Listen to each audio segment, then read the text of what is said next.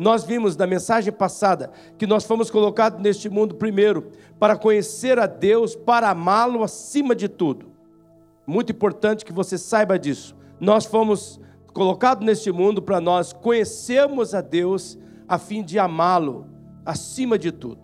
Muito importante que você conheça essa verdade. Esse é o primeiro propósito porque Deus colocou você neste mundo. Deus nos criou para Ele. A vida neste mundo não gira em torno de nós, mas em torno de Deus. E quando nós o amamos acima de tudo, nossos olhos se abrem e nós vemos que nele temos tudo o que necessitamos. Em segundo lugar, nós vimos que nosso amor por Deus é visto quando nós amamos a família de Deus. Esse é o segundo propósito amar e servir a família de Deus. Eu oro para que o Espírito Santo lhe dê esse direcionamento, esse entendimento espiritual. É por isso que a nossa igreja funciona como funciona, em cima de propósitos, porque é em cima dos propósitos da igreja que você pode achar o propósito para a sua vida. Como nós afirmamos domingo passado, Deus queria uma família. Então ele decidiu criar um universo inteiro apenas para criar um planeta chamado Terra, para que ele pudesse colocar nesse planeta chamado Terra pessoas com livre-arbítrio, para que ele pudesse criar a sua família. Deus planejou a terra e o céu para que aqueles que escolhessem amá-lo neste mundo pudessem viver eternamente, fazendo parte da família dele através de Jesus Cristo como nosso Senhor e Salvador. Tudo neste mundo, irmãos, vai passar. É importante que você saiba: tudo neste mundo vai passar. Tudo. A única coisa que vai durar para sempre será a igreja de Jesus, será a família de Jesus. Então, você faz parte da família de Jesus, dê um glória a Deus aí. Em terceiro lugar, nós vimos domingo passado que nós passamos a viver esse propósito de Deus quando nós passamos a crer que Deus nos colocou neste mundo para nós cumprirmos uma missão. Por isso nós temos que abraçar a nossa missão. E a nossa missão, como seguidor de Jesus, é reunir o maior número de pessoas para fazer parte da família de Deus. Ele nos deu uma mensagem para entregar. É o nosso dever fazer Jesus conhecido para todas as pessoas, pregar em todo o mundo. A ordem de Jesus foi muito clara. Vão, façam discípulo, vão, pregue a mensagem, a mensagem das boas novas, a mensagem da esperança. Nesse momento da nossa mensagem, nós precisamos apresentar o quarto motivo porque Deus nos colocou neste mundo. Nós fomos postos neste mundo por Deus para que nós pudéssemos ser, irmãos, elo entre Deus e as pessoas.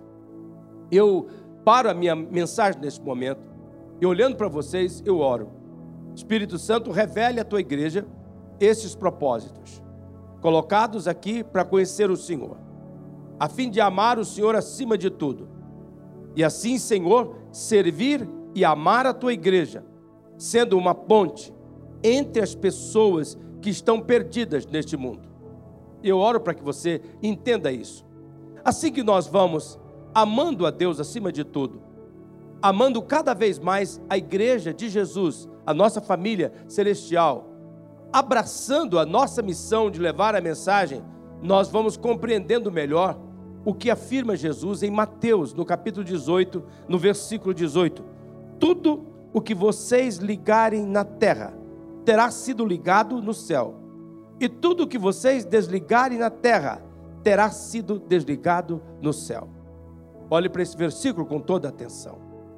Eu vejo, irmãos e irmãs, que um dos aspectos desse texto é destacar a importância da nossa função como membros do corpo de Cristo. Que função é esta? Ser o elo entre Deus e as pessoas.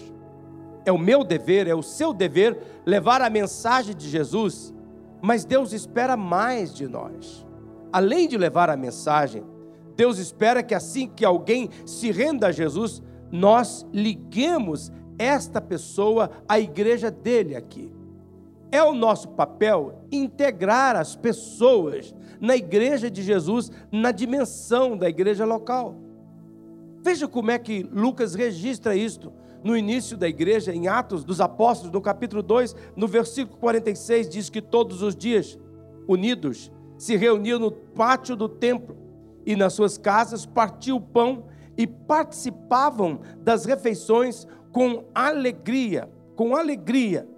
Louvavam a Deus, olha o verso 47, louvavam a Deus por tudo e eram estimados por todos, e cada dia o Senhor, veja só, e cada dia o Senhor juntava ao grupo as pessoas que iam sendo salvas. Esse versículo, ele vai mostrando com muita clareza, irmãos, a nós, esse, esse texto bíblico, ele destaca o fato que os discípulos, eles se reuniam no templo. E aqui, irmãos, isso coloca por terra o argumento de algumas pessoas dizendo que o local da reunião não é importante. Não, igreja sou eu, igreja somos nós.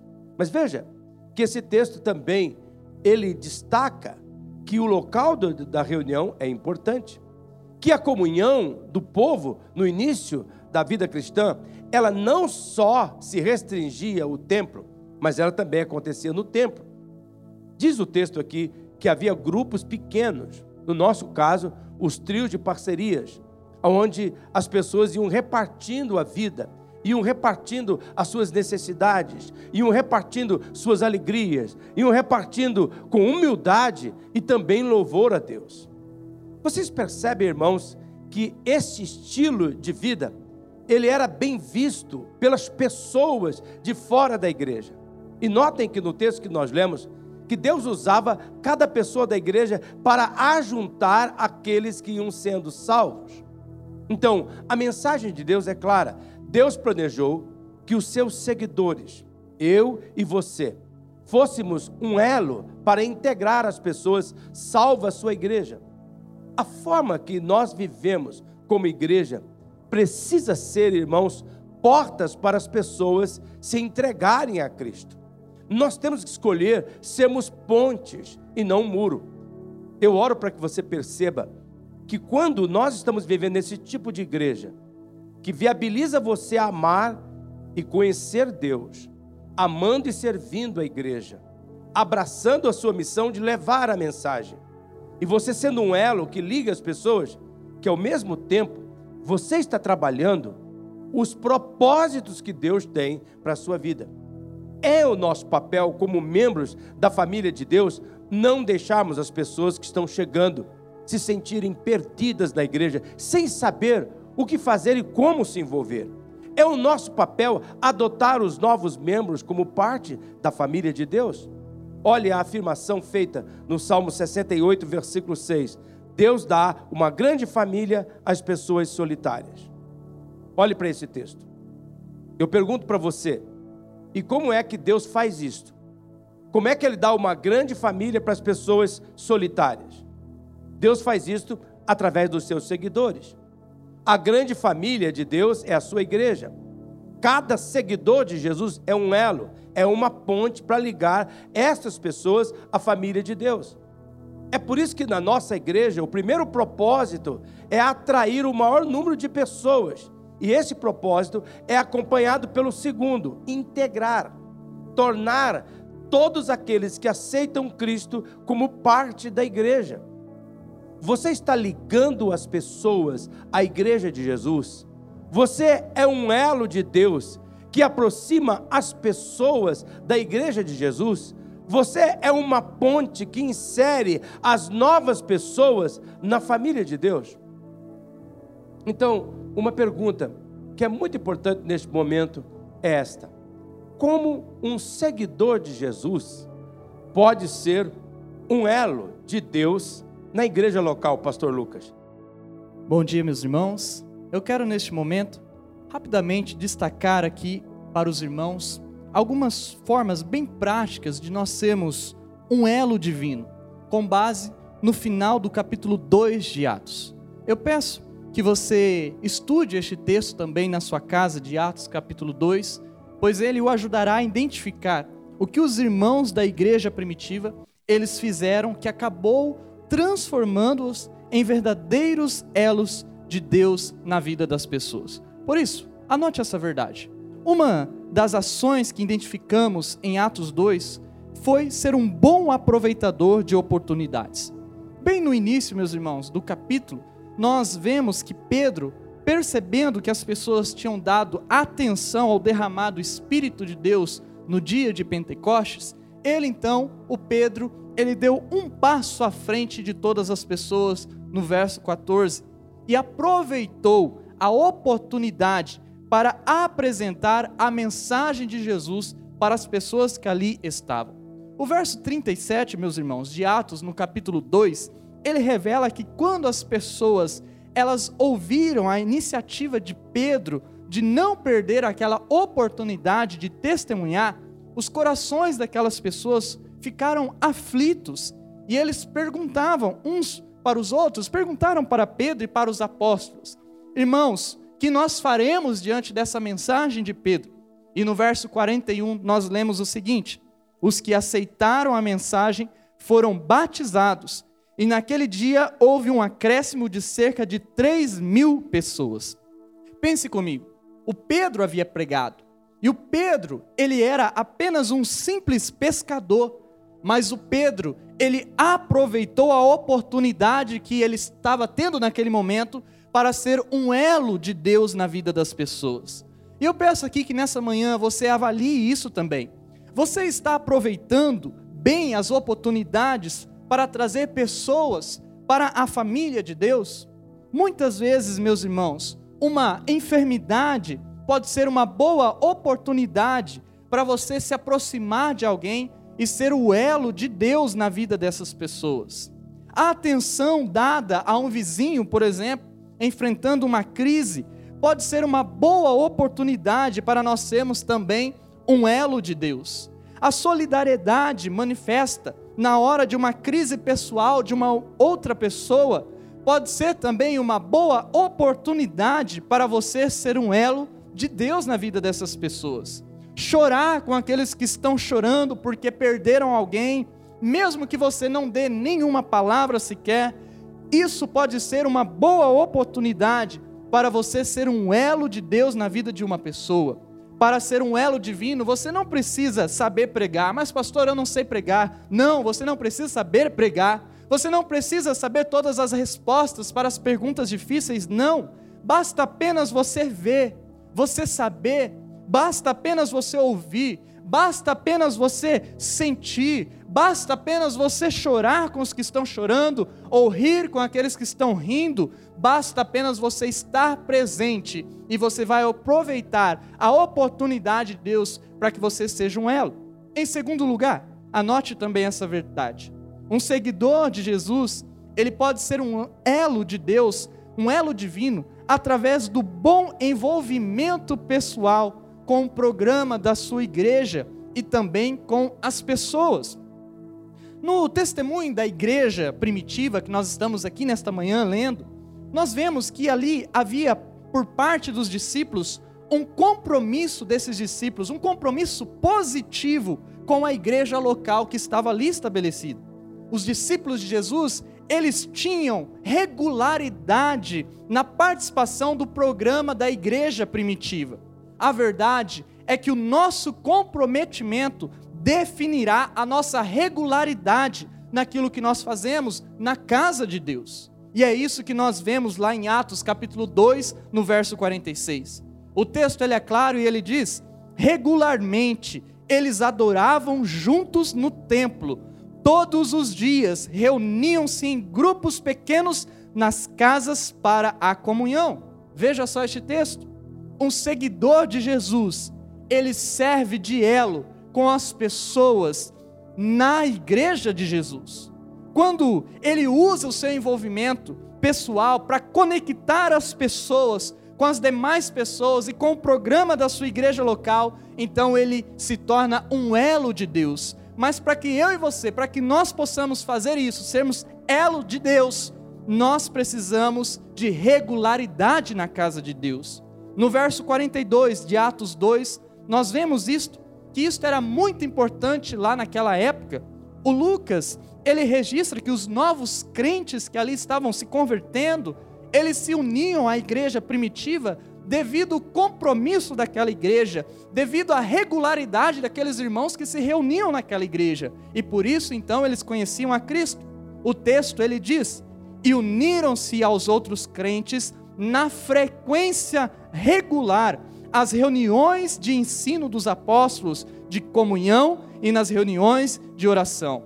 Portanto, meus irmãos, um seguidor de Jesus, ele precisa ser um elo de Deus na vida das pessoas com o seu envolvimento regular na igreja de Jesus. E em terceiro lugar, eu também peço para você anotar isso, um seguidor de Jesus, ele pode ser um elo divino através da boa hospitalidade. Uma das coisas importantes que nós vemos naquela igreja de Atos 2 é que eles estavam trazendo pessoas por causa da hospitalidade. E nós vemos isso acontecendo aqui também na nossa igreja. Nós trazemos para a igreja nossos amigos, nossos vizinhos. E por que nós fazemos isso? Porque nós já temos uma ligação pessoal com outras pessoas, uma ligação que está gerando conhecimento entre essas pessoas, nós e essas pessoas, e também partilha da nossa vida com essas pessoas. E no texto de Atos, nós vemos que isso era algo muito importante para aquela igreja, para aquelas pessoas que estavam sendo integradas na igreja de Jesus. Eles, meus irmãos, repartiam a sua vida, eles repartiam a sua vida de casa em casa. Olha só o verso 46. O verso 46 ele diz assim: Se reuniam nas suas casas partiam o pão e participavam das refeições com alegria e humildade. Olhe bem para este texto. Repartiam o pão. Um seguidor de Jesus, ele precisa estar em uma estrutura menor para ser este elo de Deus na vida das pessoas que vão se achegando à igreja. A fé, meus irmãos, ela exige partilha da nossa vida. E para isso acontecer, nós precisamos conhecer uns aos outros. E esse conhecimento, ele começa de forma simples. Às vezes, você cumprimentando as pessoas aqui na igreja. Às vezes, pode ser você se oferecendo para apresentar os novos para outras pessoas da igreja. Talvez oferecendo informações para as pessoas sobre o programa da sua igreja. Em outras palavras, nós precisamos ser hospitaleiros para que nós possamos ser elos de Deus na vida de outras pessoas. E em quarto lugar, um seguidor de Jesus Cristo, ele pode ser um elo divino através de um bom testemunho. No texto que nós estamos lendo em Atos 2, em Atos 2:47, nós vemos que as pessoas de fora da igreja, meus irmãos, elas admiravam o bom testemunho daquelas pessoas que eram de dentro da igreja. Elas admiravam a forma que elas viviam. E como nós vemos no texto em questão, no Lucas, ele registra isso, exatamente isso. O texto diz: a cidade inteira tinha simpatia por eles. E cada dia o próprio Senhor acrescentava à igreja todos os que estavam sendo salvos um seguidor de Jesus, nós vemos aqui neste texto que um seguidor de Jesus precisa ter a simpatia dos de fora, precisa ter bom testemunho, a sua forma de viver em família, a sua forma de conduzir os seus negócios, a sua reputação no seu trabalho, a sua reputação nos seus negócios, tudo, toda a sua vida precisa ser suporte para a sua fé, você precisa ter um bom testemunho. Nós precisamos ter um bom testemunho para que sejamos então elos de Deus para a vida das pessoas. E como nós estamos vendo, um dos aspectos principais da nossa missão como servos é alcançar o maior número de pessoas para Cristo Jesus. Mas é nosso dever ainda, meus irmãos, ligar as pessoas que estão se convertendo à igreja de Jesus, à igreja local. Porém, como veremos a seguir com o pastor Jacó, agora mais uma vez, isso não é tudo que Deus ele tinha em mente quando ele nos criou. Não. Por isso eu gostaria que você prestasse atenção no quinto motivo do porquê Deus nos colocou neste mundo. Antes de continuar, pastor Lucas, eu espero que vocês estejam percebendo que os propósitos para os quais Deus nos criou, Ele também criou a igreja dele dentro de um contexto onde você vivendo os propósitos da igreja, você também tem a oportunidade de praticar os propósitos para o qual você foi criado. Como nós já vimos, e eu espero que você esteja entendendo com clareza isto, que primeiro Deus nos colocou neste mundo para conhecê-lo, a fim de amá-lo. É por isso que a igreja precisa ter um sistema de igreja onde você tem oportunidade de conhecer a Deus para amá-lo. Você não conhece quem você não ama. Muitas pessoas não conseguem entender isto na igreja. E por isso se faz da igreja um lugar maçante, porque ela não aproveita as oportunidades para conhecer Deus, como por exemplo, os cursos que nós temos a Unibim. Você, algumas pessoas pensam assim, mas para que os pastores inventam tanto curso assim?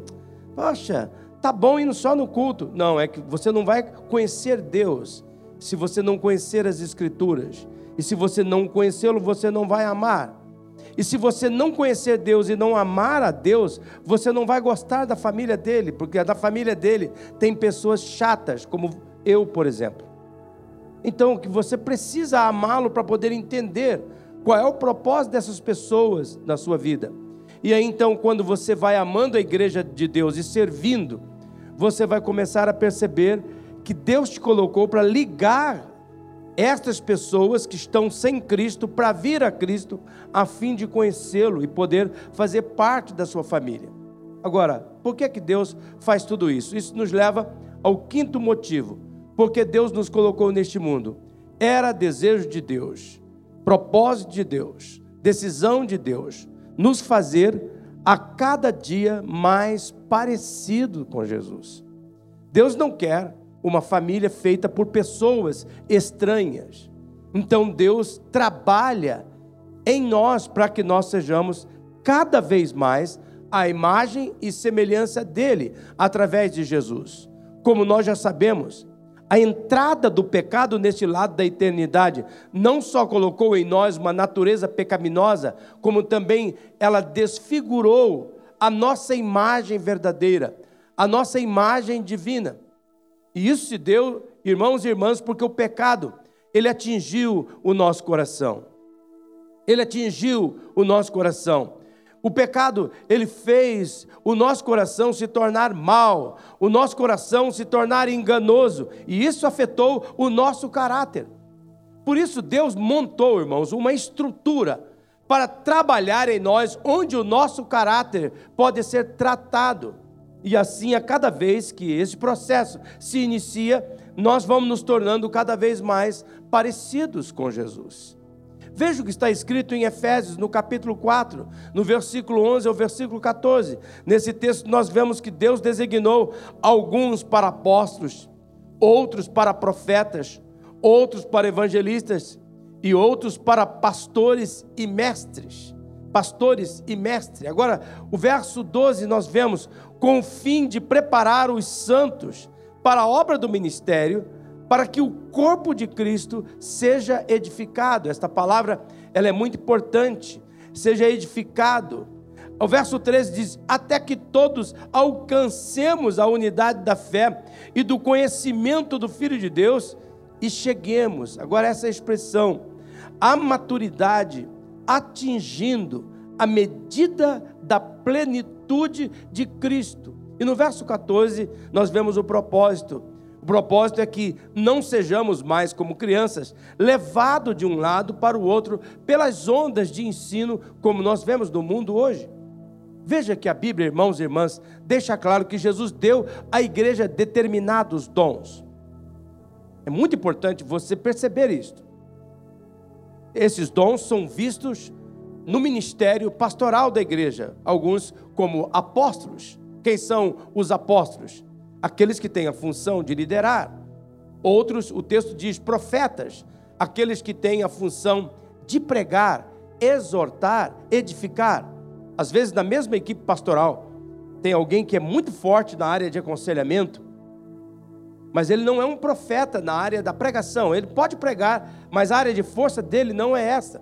E também nós vemos no texto a questão dos evangelistas, que são aqueles que possuem um determinado carisma, que vão abrindo porta, que vão atraindo pessoas para que a igreja, através dos seus mais variados dons, entre com a mensagem. E vimos também no texto que nós lemos que havia pastores, aqueles que têm a função de cuidado, e também mestres, aqueles que têm a função do ensino e do discipulado. Veja que o verso 12 lido, ele nos informa que todas estas funções devem ser desenvolvidas pela igreja, a fim, irmãos, a palavra bem importante, de preparar os crentes para a obra do ministério da igreja local se desenvolver. Em outras palavras, Deus criou, irmãos, uma estrutura na igreja dele, onde cada crente precisa admitir que ele é um ministro, um ministro de Cristo, um ministro de Jesus. Eu oro para que você tenha essa percepção. Se você está pensando que a igreja é um lugar que você pode vir uma vez por mês ou uma vez cada 45 dias, ou de vez em quando, quando você tiver vontade, você está olhando para a igreja como uma religião e não para um lugar onde você vai cumprir os propósitos para o qual Deus te criou.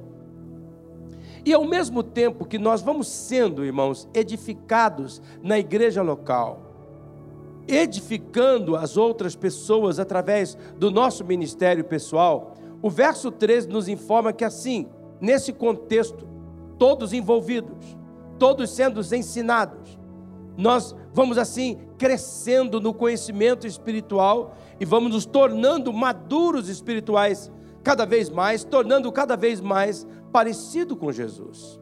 Em Efésios, no capítulo 4, no versículo 14, o texto diz assim: Desse modo, todos nós chegaremos a ser um na nossa fé e no nosso conhecimento do Filho de Deus, e assim seremos pessoas maduras e alcançaremos a altura espiritual de Cristo. Esta frase, irmãos, que está sendo destacada no versículo 13: alcançaremos a altura espiritual de Cristo. A que ela se refere? Ela se refere a nós sermos a semelhante Jesus no seu caráter santo. Irmãos e irmãs, eu oro para que você perceba neste momento que é o propósito de Deus que você seja parecido com Jesus na forma de pensar. Deus deseja que você seja semelhante a Jesus na forma de falar, na forma de olhar, na forma de agir, na forma de proceder, na forma de amar, na forma de viver. É plano de Deus, meus irmãos, que a vida poderosa de Jesus seja vista em mim e seja vista em você. Eu oro para que você perceba isso. Então toda a imensa provisão de Deus, ela foi colocada em Jesus, e uma vez que Jesus é a nossa vida, todo o recurso divino está disponível a cada pessoa que vive Jesus. E por isso, se você quer viver o propósito que Deus tem para a tua vida, e você quer retomar uma vida mais vitoriosa e mais gloriosa do que você já tem ouvido, o teu lugar é no meio da família de Deus, conhecendo a pessoa de Deus, a fim de amá-lo. E assim amar e servir a igreja dele, que é a sua família, que nós vamos viver a vida eterna juntos, sendo um elo de Deus e ao mesmo tempo permitindo Deus fazer-nos cada vez mais parecido com Jesus. A vida vitoriosa que Jesus viveu enquanto andou neste mundo é dada àquele que recebe Jesus. O caráter de Jesus é nosso. O poder de Jesus é nosso. A força de Jesus é nossa. O Espírito de Jesus é nosso. A Bíblia afirma em Romanos 8, no versículo 17, que aqueles que são seguidores de Jesus recebem de Deus a imensa provisão da graça de Deus, a dádiva da justiça Veja só, e a dádiva da justiça reinarão em vida por meio de um único homem, Jesus Cristo. Está falando não só apenas do tempo que nós vamos estar na eternidade, está falando também agora.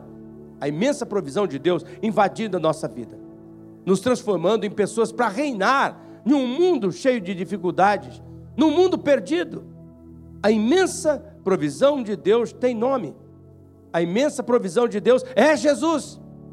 Ele se fez justiça para nós, e todos aqueles que o recebem, recebem tudo que Jesus é e tem. Por isso eu quero repetir: o caráter de Jesus é nosso, o poder de Jesus é nosso, a força de Jesus é nossa, os tesouros de Jesus são nossos, o Espírito de Jesus é nosso, a vida que satisfaz em Jesus, ela também se torna nossa. Como nós vemos Deus faz o serviço pesado para nós sermos cada vez mais parecidos com Jesus. Mas irmãos, nós chegamos no momento que é importante perguntar: qual é a nossa parte?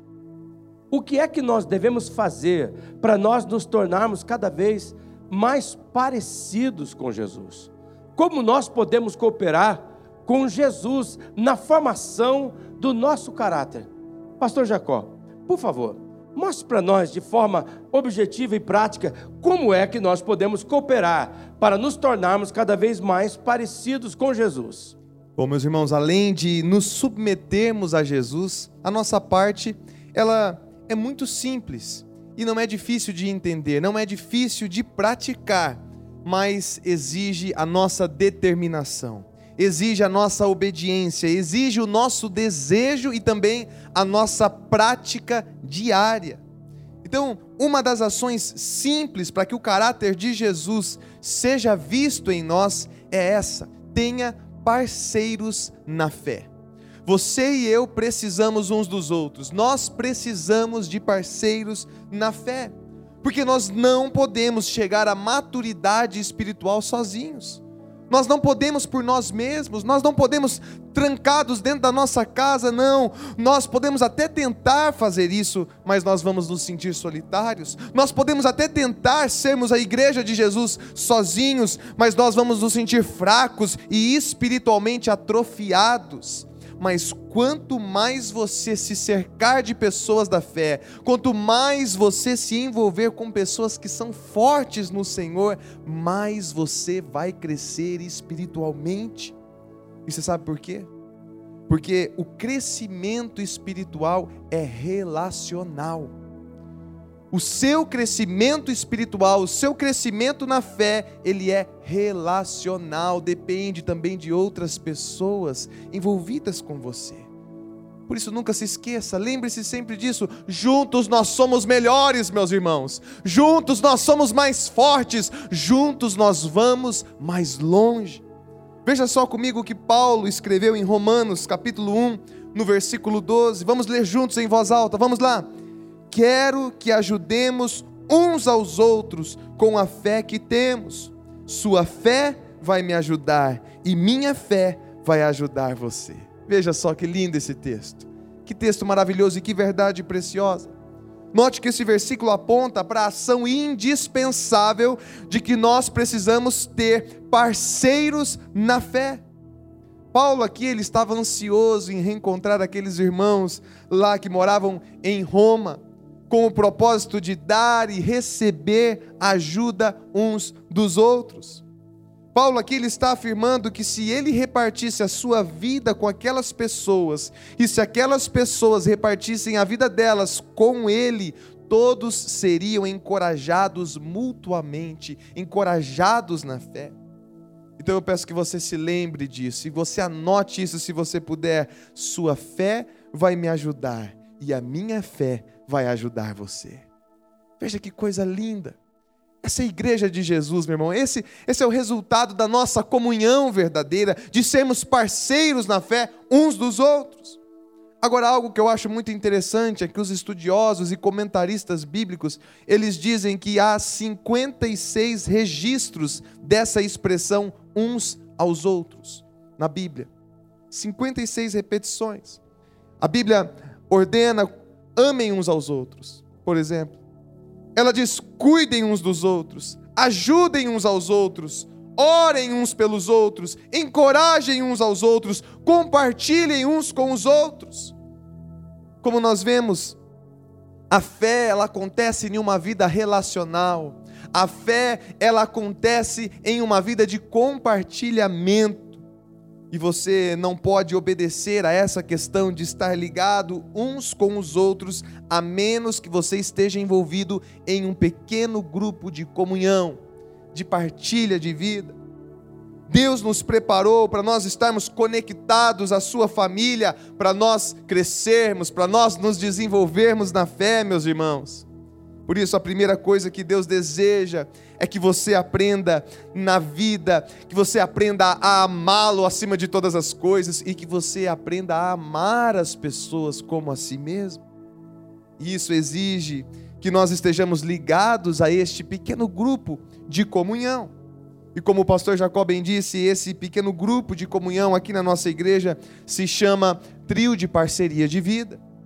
Os trios de parceria de vida. Certamente, se você é membro da nossa igreja, você está envolvido em um trio de parceria de vida.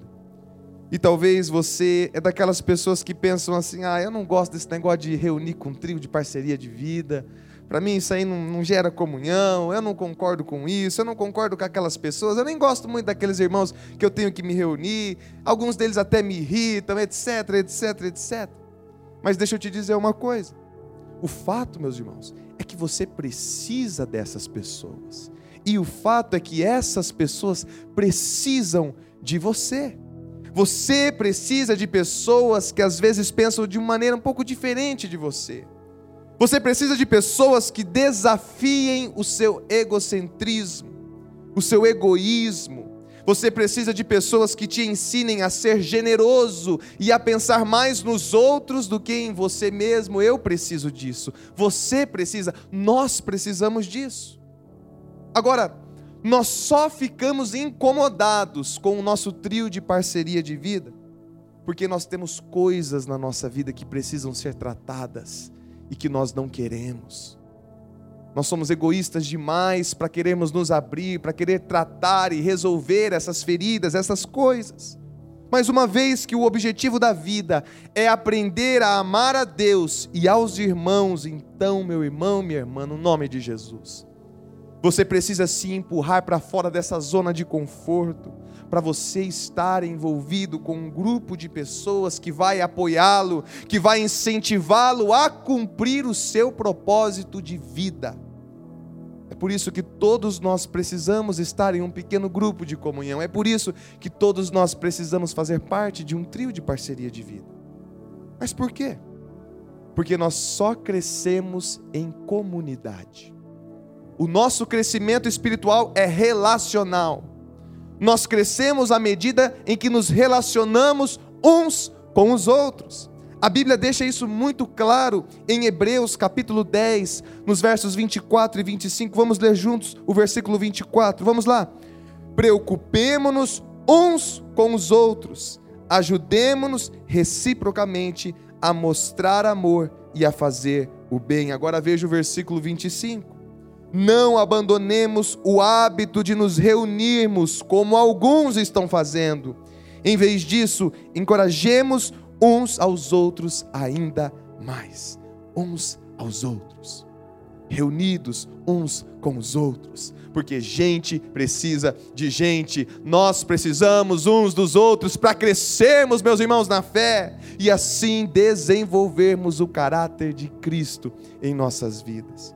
E por fim, a segunda ação para que o caráter de Jesus seja visto em nós é essa: facilite a Jesus te ensinar. Facilite a Jesus te ensinar. Mateus capítulo 11, verso 29 diz exatamente isso. Olha só, no versículo 28, o versículo anterior de Mateus 11, Jesus ele está dizendo o seguinte às pessoas, ele fala assim, um convite que todos nós conhecemos, ele diz: "Venham a mim todos os que estão cansados e sobrecarregados, e eu lhes darei descanso."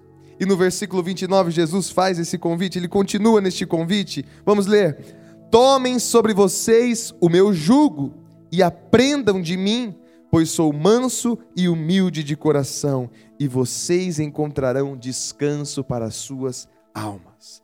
Aprendam de mim. Esse é o convite que Jesus está fazendo para você. Aprenda de mim. Jesus ele está intimando aquele que crê afirmar um, um, relacionamento pessoal que vai acontecer ao longo do seu dia a dia, na sua vida, na sua rotina. Jesus está dizendo a mim e a você nessa manhã, meu irmão, minha irmã, ande comigo e eu vou te ensinar o que é ter o verdadeiro descanso. Observe a maneira como eu faço. Caminha do meu lado, vem pertinho de mim, que eu vou te mostrar como é que tem que ser feito as coisas. Seja meu companheiro e você vai aprender o que é viver com a verdadeira liberdade, que esse mundo não dá, mas que a minha presença com você te dá, uma vida de leveza. A mensagem ela está clara, meus irmãos, diante de nós. Quem caminha com Jesus estabelece um compromisso de ser um eterno aprendiz. Quem caminha com Jesus assume um compromisso de sempre aprender, aprender dele, aprender de Cristo.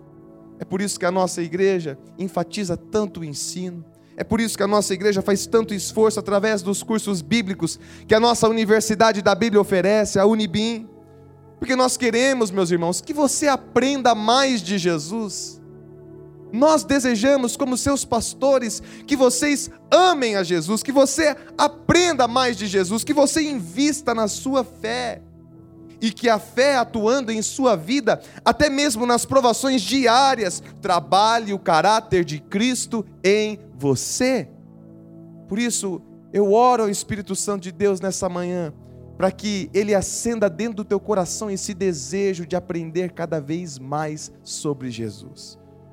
Se você quer viver uma vida que faça sentido, meu irmão, você precisa conhecer a Deus e buscar amá-lo acima de tudo, acima de todas as coisas.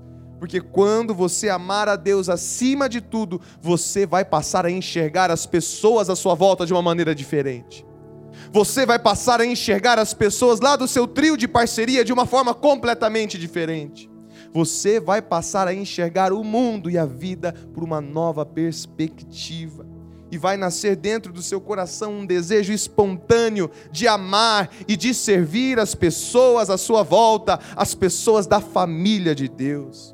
Quanto mais você se envolver com a igreja de Jesus, com o povo de Deus, mais a sua vida vai crescer em influência. Escuta isso que eu estou dizendo quanto mais envolvido, quanto mais vinculado com a igreja de Jesus, com o povo de Deus, mais você vai crescer em influência e por consequência e por resultado disso, você vai ser capaz de abraçar a sua missão de fazer Cristo conhecido. Você se tornará um elo divino na vida das pessoas e não vai demorar muito tempo, meus irmãos. Você se tornará cada vez mais parecido com Jesus, vivendo a vida espetacular, a vida mais fantástica que existe em toda a face da terra.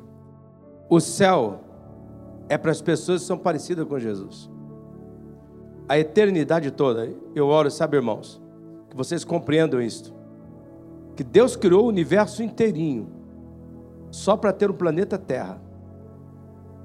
Para no planeta Terra criar homens e mulheres como eu e você, com o livre arbítrio, para que vocês escolhessem ser parte da família dele, a fim de viver a eternidade todinha com ele. Agora, o céu não vai fazer sentido para você se você não conhece Deus. Por isso que é teu propósito número um, conhecer Deus e amá-lo acima de tudo. Como é que você vai viver a eternidade toda? Com uma pessoa que você não conhece, com uma pessoa que você não ama. O céu só faz sentido para quem conheceu Deus e o amou. Não vale a pena. E esse é, lindo, porque você pode perceber na vida, as pessoas que estão vivendo intensamente neste mundo são aquelas que estão conhecendo Deus e passando a amar Deus cada dia. Amar Deus cada dia. E quanto mais eu vejo na minha própria vida que eu conheço Deus e que eu passo a amar Deus, eu amo a igreja. Estou com meu joelho estourado, eu tenho razões de, de sobra para poder ficar hoje na cama Provavelmente vou ter que passar por uma cirurgia no meu joelho, com um rompimento de ligamentos que eu tive aqui no, naquela, naquele culto, daquelas homenagens. E eu estava tão entusiasmado com o louvor e com a adoração. Mas eu, eu podia ficar em casa. Poxa, mas eu amo tanto estar com vocês. Amo tanto ser a igreja do Senhor, de servir a igreja de Jesus. E sabe o que eu percebo? É que tudo isto que eu tenho vivido na igreja de Jesus está mudando o meu coração, mudando a minha vida, mudando o impacto eu vejo sinais claros da vida de Jesus em mim. Então, Deus o criou e o colocou neste mundo para você conhecê-lo, porque Ele quer que você viva a eternidade com Ele. A única coisa que vai reinar para sempre, que vai existir para sempre, é a igreja de Jesus. E para você fazer parte da igreja de Jesus, você tem que amar a Deus e querer servir a igreja dele, treinar com a igreja dele, a viver essa vida de fé. Por isso, neste momento, eu peço que você feche os seus olhos. Uma implicação direta de você querer viver o propósito de Deus para a sua vida, é que assim que você começa a conhecer Deus, a amar Deus, a servir a igreja dele, a amar a igreja dele, ser elo na vida das pessoas e permitir que Deus transforme você cada vez mais parecido com Jesus, você vai ver que o impacto das dificuldades do dia a dia, do sofrimento deste mundo, perde a força. E você sabe que é uma questão de tempo. Deus vai te levantar. Deus vai cumprir o propósito dele na sua vida. Pai celestial, eu peço neste momento que o Senhor aplique, Senhor, ao coração desta pessoa os textos bíblicos que foram lidos. O Senhor revele esta verdade. O Senhor criou, ó Deus, esta pessoa e a colocou no mundo. Ó Deus, com o propósito de que ela conheça Ti e conhecendo te ame. E te amando, Senhor, queira fazer parte da sua família. E fazendo parte da sua família, que ela se submeta, ó Deus, para as mudanças que o Senhor tem para fazer através do processo, no ensino, ó Deus, na palavra, no discipulado, na parceria de vida, como nós vimos neste culto. E sabe, há pessoas neste momento, ó Deus, que precisam aceitar Jesus como Salvador.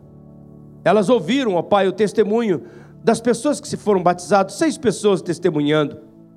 Viram, ó Deus, as fotos de mais de cem pessoas que também testemunharam, ó Deus, como o Senhor faz a grande diferença. Ó Deus, se o Teu Espírito Santo está fazendo isso agora, Deus, que essa pessoa se renda a Ti. Missionária Central de Maringá